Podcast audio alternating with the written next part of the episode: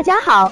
欢迎收听接好运啦 FM。如果你正在准备孕育宝宝，却不知道怎么科学备孕，或者正和试管婴儿打交道，都可以来听听我们的好运大咖说。大咖说什么？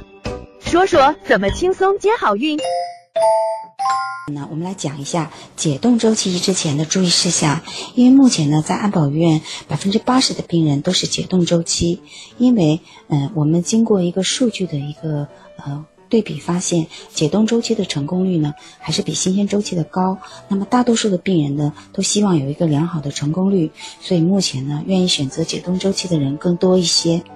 一般来说，在您的胚胎培养结果出来之后，嗯。那么就与您的主治医师商量你具体的解冻周期的方案，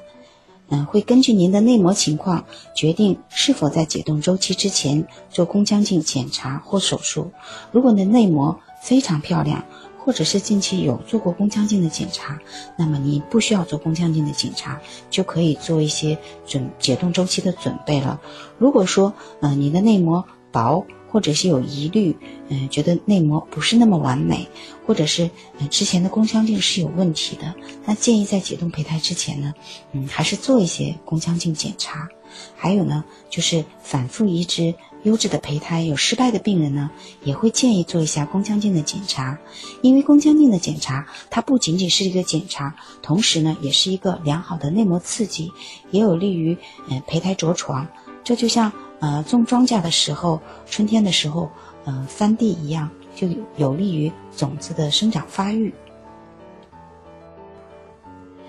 嗯，解冻周期的方案呢有很多种，呃，比如说自然周期方案、人工周期方案、降调节的人工周期方案，以及微刺激的促排卵周期方案等等。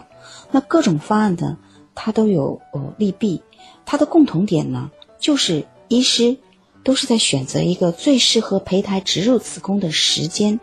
因为胚胎呢想要在子宫内生长发育，它是要选择一个合适的窗口期的，不是说任何一天你把胚胎放进去，胚胎都能长出来的。那各种方案呢都是有各自的利弊的，嗯，每个生殖中心呢或者每个医生的习惯也是不一样的，嗯，那目前安保医院，嗯，总结下来。移植成功率最高的呢是降调节的人工周期方案，它对于改善子宫内膜的容受性是非常有帮助的，呃，这个成功率呢是最高的，所以目前呢大部分病人采用这个周期方案进行解冻周期的移植。那其他生殖中心呢可能也有自己比较擅长的方案，嗯，其实呢都是没有关系的，你要相信你的主治医生会给你，嗯，把你的胚胎放在一个温暖的土壤里着床的。那么在解冻之前呢，我们需要提前签署这个解冻周期的同意书，因为如果你有哪些项目，比如说过期了，那是要需要提前做检查的，那以免呢耽误你的胚胎的解冻。这个解冻周期啊，呃，注意一定要按照医护人员的要求来院检查，因为你打了降调针，嗯。多少天回来，这个药效是有在的。如果说超过时间太久，那可能这一针就白打了。还有呢，就是你吃补佳乐，一定要按照规定的剂量，嗯，要求的时间来吃。如果嗯吃的错了，嗯，可能会影响到你移植的这个。状况，所以呢，一定不要呃用错药，而且呢，一定要按照时间回来。然后回诊检查项目呢，呃，有阴道超音波，就是观察一下内膜的厚度、形态等等；还有就是抽血检查你的雌二醇或者是孕酮水平等等。嗯，也要查分泌物，嗯，排查呢有没有阴道炎这些。那解冻周期呢，通常回来的次数是不多的，大约三到四次。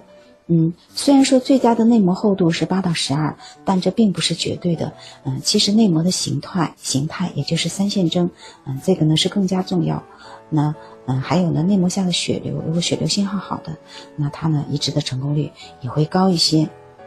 还有呢，就是嗯，在解冻周期准备时候，如果你有什么不舒服，比如说呃胃肠道的问题啊，嗯，或者是感冒了，或者痔疮了，或者牙疼啊，嗯，一定要及时的和你的主治医生嗯嗯交流，然后有些病呢要积极治疗，这样的话呢就不会影响你后续的胚胎的移植。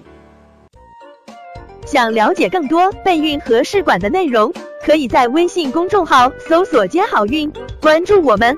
接好运，让怀孕更容易。